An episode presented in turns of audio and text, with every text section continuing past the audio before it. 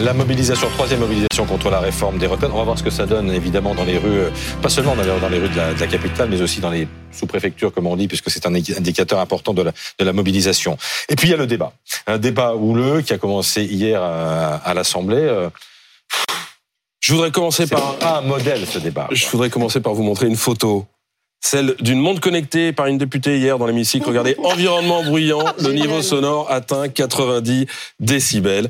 90 décibels, on est entre le camion et la boîte de nuit. Hein. Euh, c'est dire le volume du brouhaha. Voilà. Euh, bon, faut dire qu'hier l'ambiance était électrique, explosive, au point que la présidente euh, de l'Assemblée, Yael Braun-Pivet, a dû hausser le ton et jouer les gardes-chiourmes pour faire taire à la fois les vociférations, les claquements de pupitres qui ont émaillé le début du discours du ministre du Travail, Olivier Dussopt. Regardez. Est-ce que vous croyez que nous allons passer 15 jours comme cela dans l'hémicycle? On n'est pas dans un amphi, on n'est pas dans une manif, on est dans l'hémicycle de l'Assemblée nationale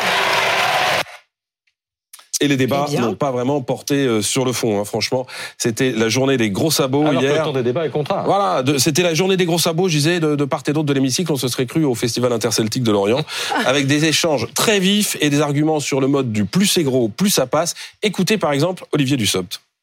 C'est avec fierté qu'au nom du gouvernement, au nom de la Première ministre, je vous présente aujourd'hui une réforme d'équité et de progrès qui répartit l'effort que nous demandons de manière juste. Eh ben non, on peut dire beaucoup de choses sur cette réforme des retraites, euh, mais certainement pas que c'est une réforme d'équité qui répartit l'effort de manière juste. Non, elle ne repose que sur les seuls salariés et pas sur les retraités actuels ou pas sur les entreprises. Autre punchline, signée Gabriel Attal, celle-là. N'ayons pas peur de le dire. En matière de retraite, mesdames et messieurs les députés, c'est une réforme ou la faillite. C'est ça la réalité de notre système aujourd'hui.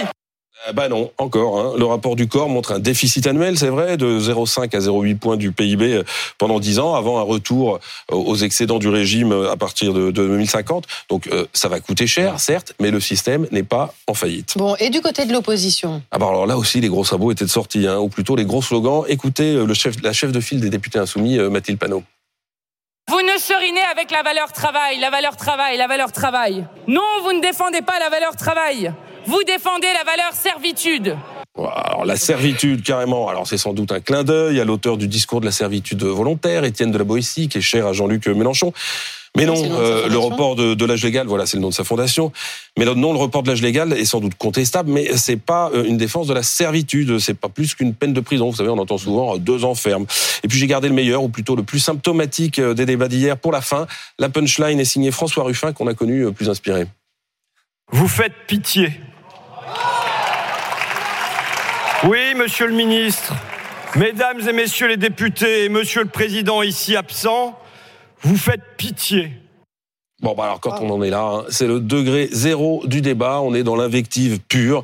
Euh, il n'y a plus d'arguments et c'est dommage hein, pour le débat démocratique parce que euh, cette réforme, elle aurait mérité d'être discutée, euh, disputée point par point. Elle va peut-être. Et voilà. Et non pas coup de poing par coup de poing.